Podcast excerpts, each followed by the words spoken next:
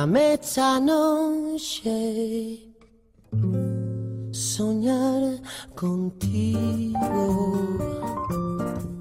Déjame imaginarme en tu labio lo mío. Déjame que me crea que te vuelvo loca. Déjame que yo sea quien te quite la ropa. Muy buenas tardes, noches fiacunes. Aquí otra vez desde la 104.1 Radio Vitoria, nuestra radio pública, para estos programas de la fiaca cortitos como pate chancho, en los cuales mm, te meto la música, la música que me gusta. Hoy música particular, ¿eh? música especial. No te desvelo nada hasta que empiece a sonar y te des cuenta que absolutamente todo el programa va a guardar un estilo musical me cuesta quedarme callada. Mucho no, un montonazo. Así que vamos a jugar entre música y música como que mm, comparto con vos cosas que fui encontrando en distintas revistas, como por ejemplo en el National Geographic, artículos que despertaron mi interés y dije, pero ¿por qué no me lo voy a llevar a la fiaca? Qué bonito sería Yanire es la técnica que nos acompaña y así estaremos juntos durante estos 45 minutos del programa.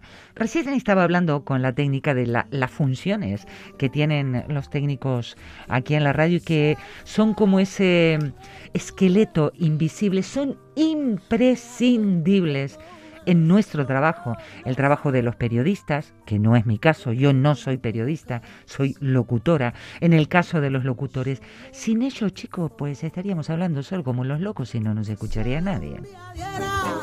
Con la manera de hacerte siempre yo te amaría, como si fuera siempre sería qué semana de líos, ¿eh? de líos con la carne. Y digo, con la carne me estoy acordando de, Garzón, bueno, de todo lo que fue pasando. Es un tema para hablar, ¿eh? Esto de la, explotación, las que son de masivo, no masivo, que toca la carne, que toca las verduras. Mejor lo dejo todo esto y me consagra a disfrutar de la música ¿Qué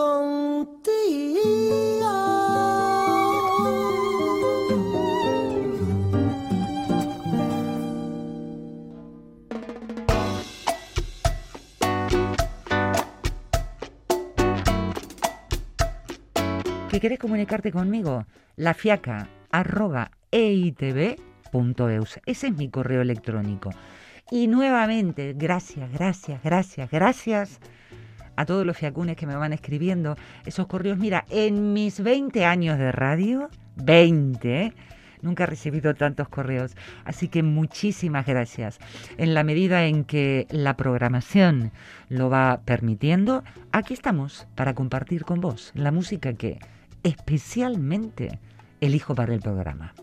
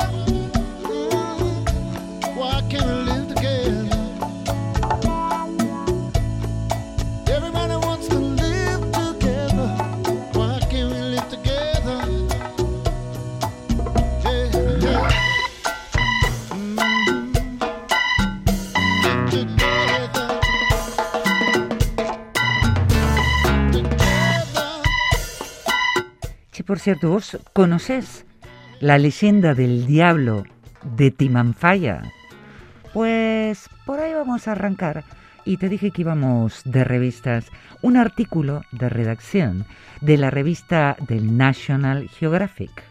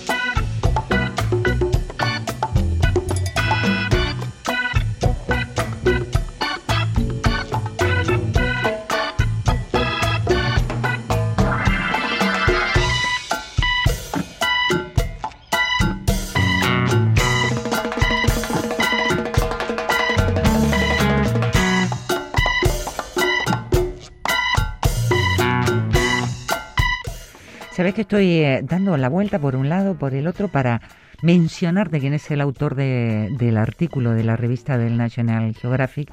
Y no lo encuentro, simplemente dice redacción. Vaya a saber quién ha sido el de la redacción. Lo que sí aparece es un fotón de Juan Méndez Quesada del Parque Nacional de Timanfaya, Lanzarote. Ganas tengo de ir por allí.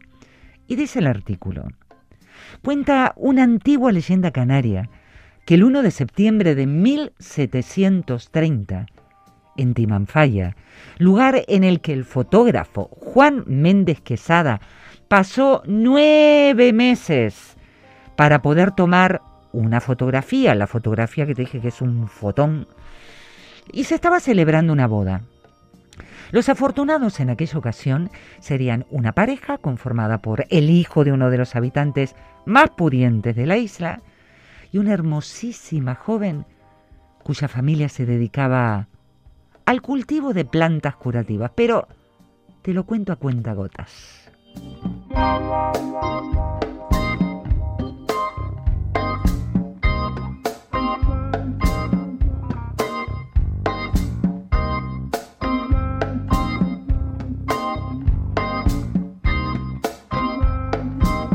ver, vos ponete en la cabeza esta imagen, ¿eh? Eh, voy a intentar, intentar describir esa fotografía de Juan Méndez Quesada. Un cielo en tonos ocres, naranjas, el sol radiante, radiante, casi quemado en la fotografía. El perfil del paisaje en un tono muy, muy oscuro. Una piedra. Y sobre esa piedra, el demonio, sosteniendo una piedra. El diablo, sosteniendo una piedra allí en el Timanfaya.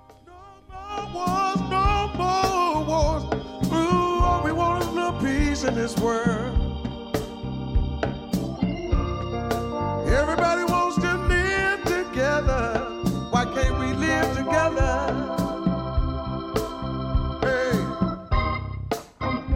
Pero volvamos a la boda, esa boda que te dije que estaba formada por la pareja de el hijo de uno de los habitantes más pudientes de la isla y por otro lado, esa jovencita que venía de una familia que se dedicaba al cultivo de plantas.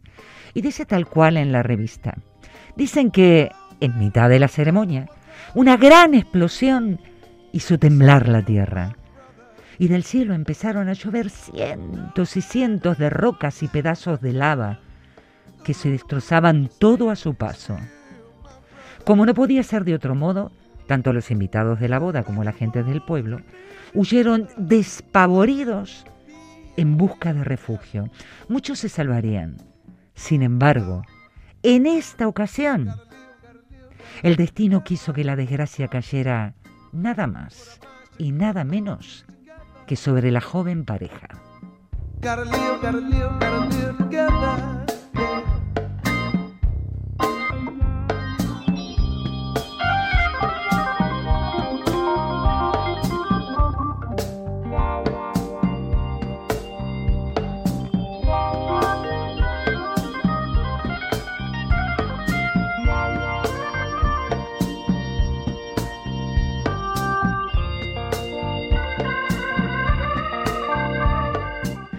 Así, una gran roca procedente del volcán aplastó a la novia, dejándola sepultada. El novio, al ver la escena, tomó una forja de cinco puntas para intentar mover la enorme piedra y así salvarla, pero, pero cuando por fin lo logró, por desgracia para ambos, tristemente se percató que su amada había fallecido. Entre su desesperación y el sentimiento de desolación, sin soltar la forja, tomó el cuerpo de su esposa y empezó a correr por el valle buscando un refugio que ya ningún lugar del mundo podría ofrecerle. A pesar del humo y las cenizas, algunos habitantes del pueblo pudieron divisar en la colina al joven iluminado por la luna. Este levantó la forja de cinco puntas con sus dos brazos y antes de desaparecer en el ardiente terreno de Lanzarote, los testigos allí presentes suspiraron de pura tristeza y dijeron, pobre diablo.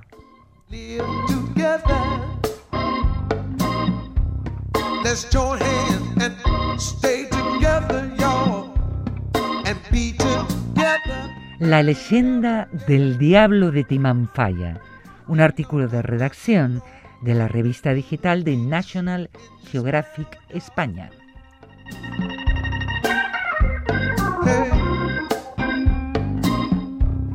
All we want is some peace in this world.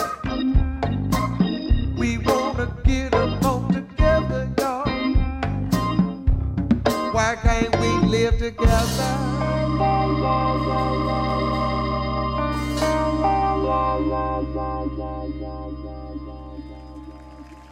I got a black magic woman.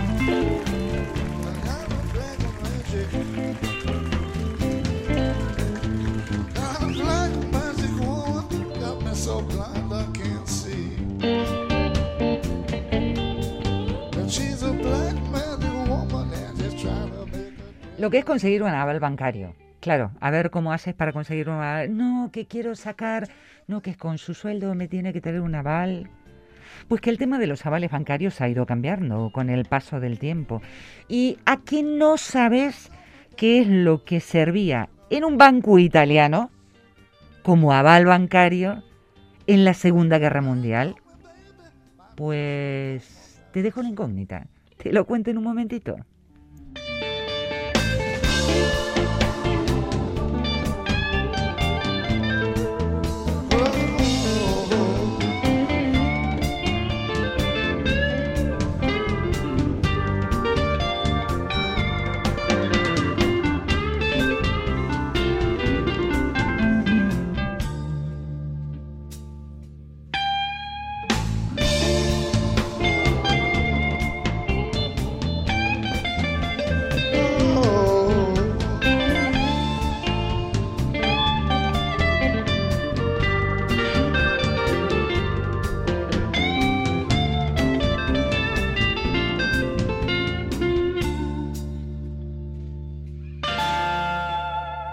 You got your spell on me, baby. Got your spell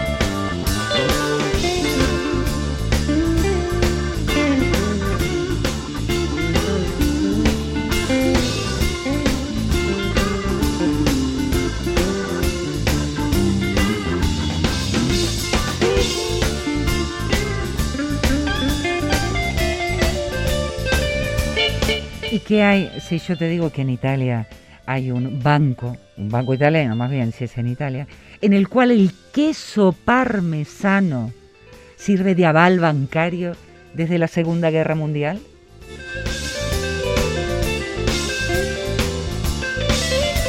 Un artículo muy interesante escrito por Jaime de las Heras en la página web Directo al Paladar.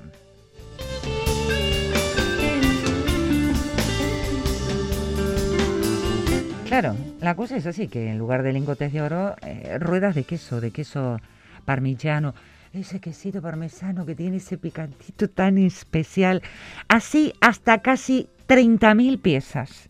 30.000 piezas que son custodiadas a la mañana, a la tarde, a la noche, a la madrugada, al mismo tiempo que van madurando de una manera muy especial, no de cualquier manera, ¿eh?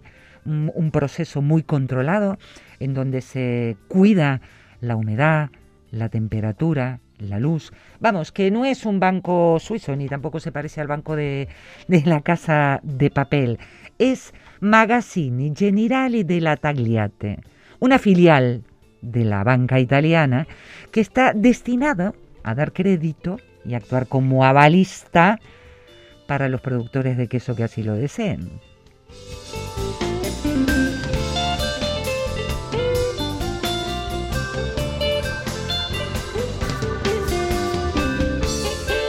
Vamos, una manera de tener liquidez para que los productores puedan así continuar trabajando y elaborando quesos. Pero claro, esto es algo que se remonta para atrás, en esos tiempos en que en la posguerra el queso era una forma de pagar.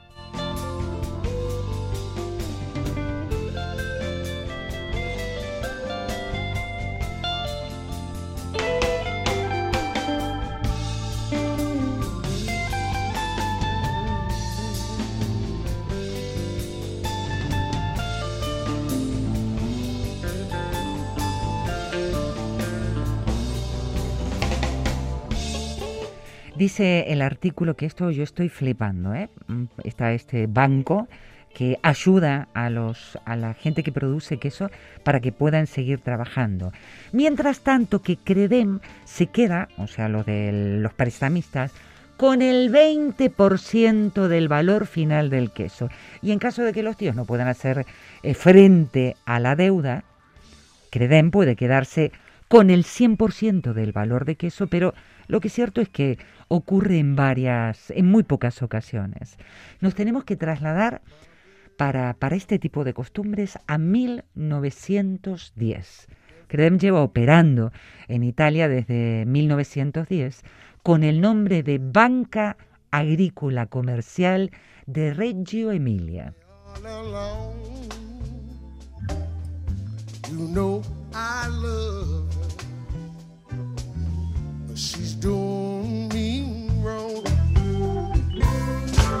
Claro, la cosa empieza como una banca, una banca comercial, pero hasta que se transforme en esto de un banco de a- de queseros, vamos a decir así, hubo que esperar hasta el año 1953, fecha en que la empresa empieza a actuar como avalista y prestamista. ¿A quién? Directamente a los productores de queso. Wow, who's been talking? Telling everything I do. Who's been told? Telling everything I do. Well, you're my baby.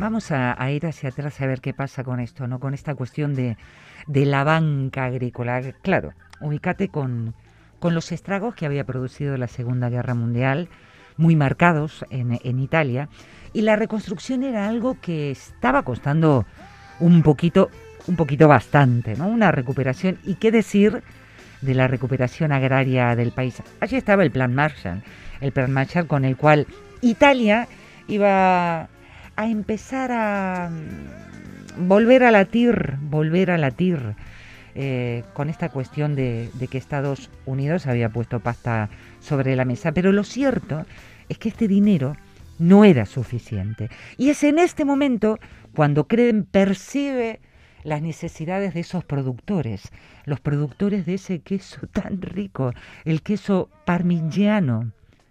Era ese queso y también el grana padano. Los que saben de quesos dicen que estos son dos monstruos, tanto en tamaño, porque son unas ruedas muy, muy grandotas, como también en rentabilidad.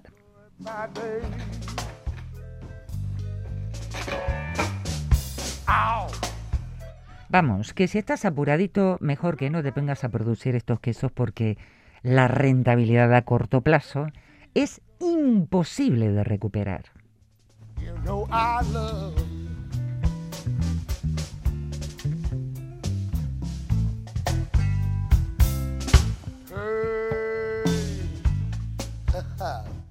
Imagínate, claro, no estamos hablando de que vas al supermercado y te coges en un botecito de plástico un supuesto queso fresco.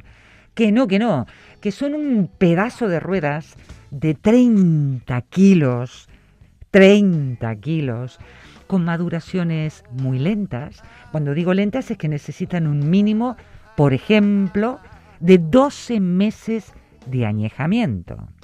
Claro, y vos me dirás, ¿y cómo se hace este quesito? Pues con un litro de leche, con dos, que no, que necesitan más de 500 litros de leche por queso. Y las medidas de elaboración, bueno, bueno, ¿cómo hacían los productores agrícolas después de la Segunda Guerra? Lo vamos viendo.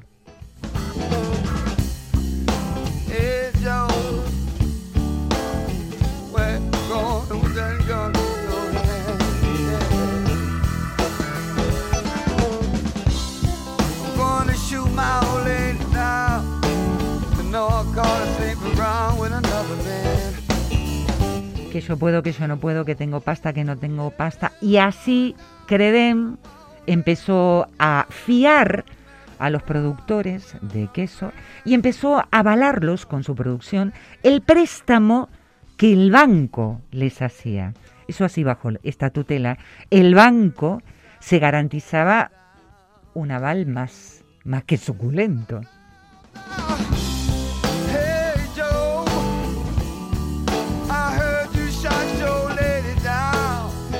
¿Y que esto quedó en la Segunda Guerra Mundial? Pues que no, que a hoy, a hoy, todavía funcionan de esta manera.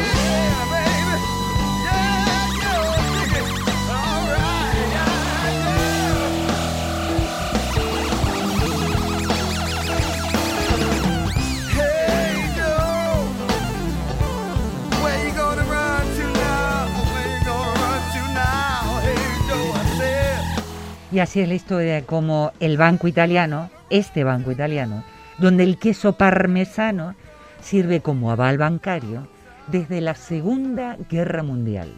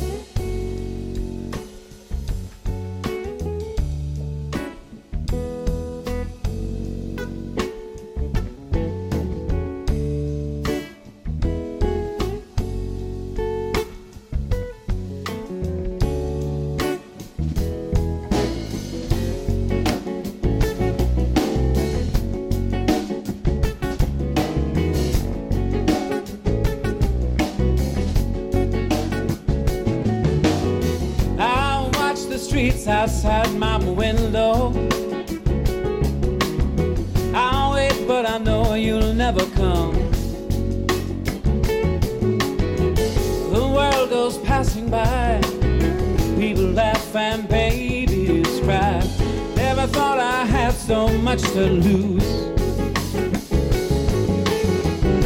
Yeah. ¿A vos no te pasa que a veces te encontrás con, con un libro que decís, pues este no lo puedo llevar en el bolso, pues necesito... su- Suponete que estás leyendo Los Pilares de la Tierra, pues que te encontrás con un tocho de libro para llevar y a ver cómo haces. Claro, y cuando me puse a pensar en eso y cómo llevar un libro para un lado, para otro, dije, los libros de bolsillo. ¿Y cuándo comenzaron los libros de bolsillo?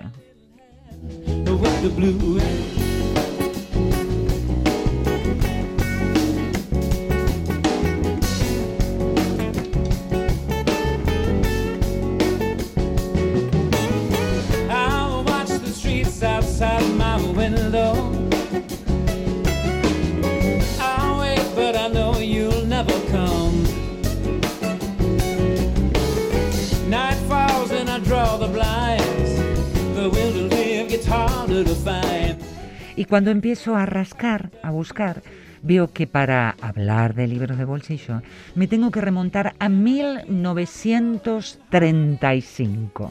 Hablar de 1935 y hablarte de un viaje, de un viaje puntual y de una persona puntual, Alan Lane, que decidió realizar una visita nada más y nada menos que a mi querida Gata Christie en esa casa de verano que tenía en Gilroy, allá por el sudoeste de Inglaterra.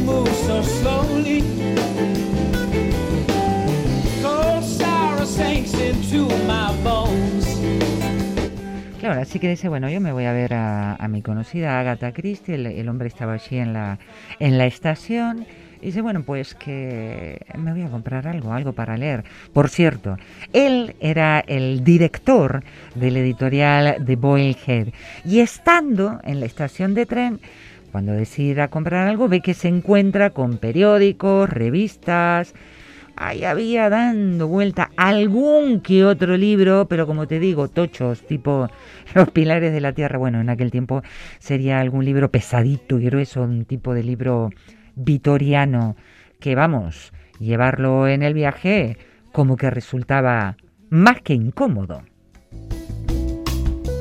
Hand in hand with the blues. Hand in hand with the blues. Claro, director de una editorial empezó a dar vuelta al coco, al coco, claro, a los que nos gusta leer y ahora qué hacemos. ¿Y cómo hago para tener un libro, un libro que sea fácil de llevarme de un lado para otro? Bueno, un libro que sea tanto fácil de transportar como de adquirir. Y ahí nació una idea, como de que el librito hasta tuviera que tener la, el tamaño de una cajetilla de tabaco.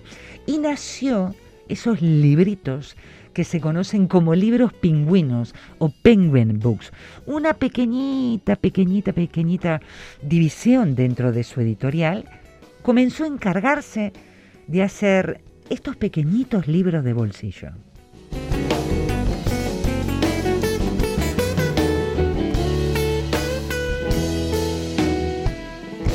Una revolución, un cambio, ¿no? Porque vos decís libro, ¿dónde lo voy a comprar? Lo voy a comprar en la librería.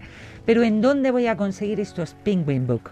Estos libros pequeñitos, pues que la distribución no iba a ser en los lugares tradicionales, quiero decir, en las típicas librerías, sino que iba a abarcar a, a todos esos comercios que están situados cerca de las estaciones de trenes, en los estancos, cadenas de tienda, Penguin Book.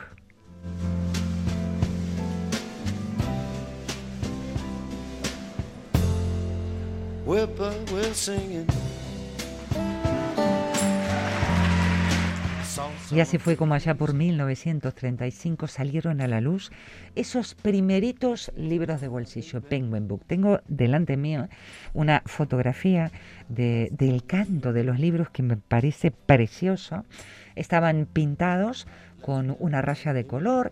Arriba de esa rayita de color estaba tanto el número como el dibujo de un pingüino.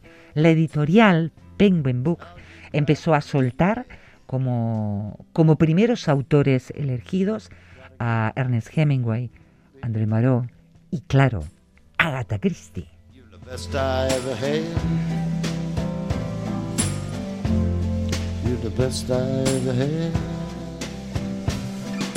Allí estaban los libritos catalogados uno, otro, naranja. Los de color naranja eran para tal cosa. Los azules, que eran los biográficos. Los verdes eran los de suspense. Y el precio en aquel tiempo de cada Penguin Book era nada más que seis peñiques. El mismo precio que un fumador tenía que pagar por un paquete de cigarrillos.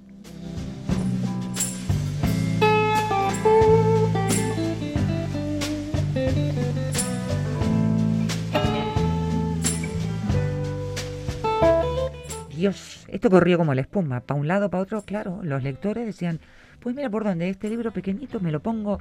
Corría el año 1936 cuando esta idea cobra tanta, pero tanta fuerza que se independiza, Penguin Books se independiza como editorial. Ese año, 1936, habían ya vendido más de 3 millones de ejemplares. I ever had. You're the best I ever had.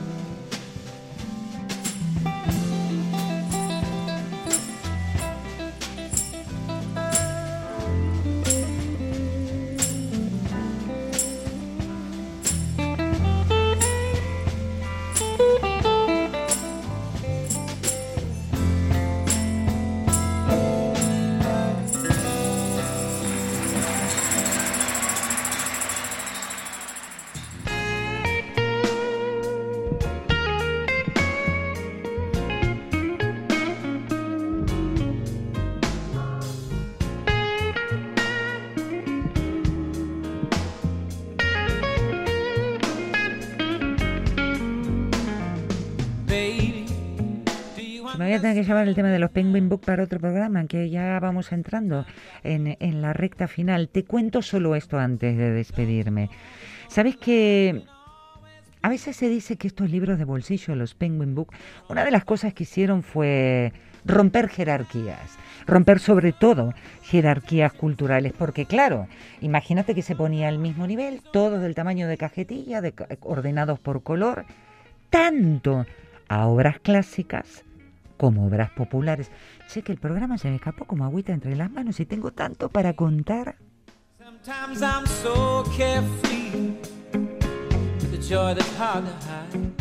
Es lo que hay. Que me llevo el Penguin Book para otro día. Total, son tan chiquititos que me entran en el bolsillo de los pantalones.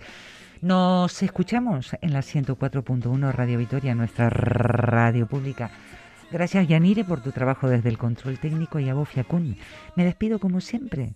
Mucho bat eta bezarkada. Andy, andimísimo bat.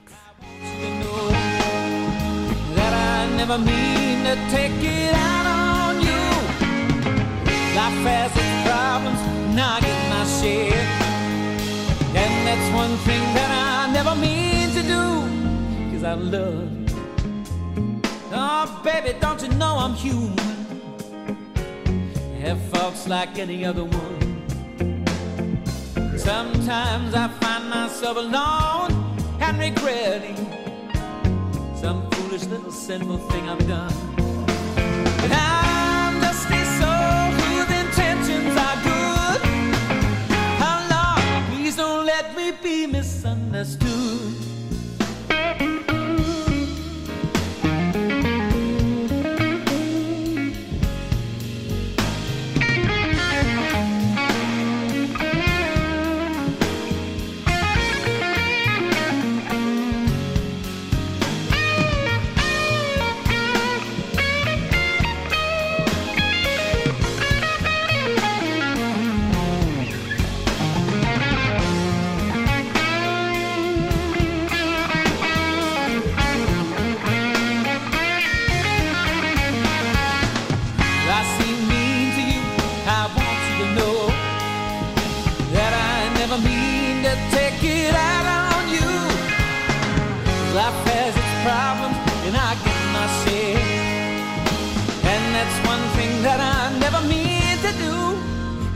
love. Mm, baby, don't you know I'm human? Have faults like any other one. Sometimes I find myself alone and regretting some foolish little sinful thing I've done. I'm just soul whose intentions are good. Oh Lord, please don't let me be misunderstood.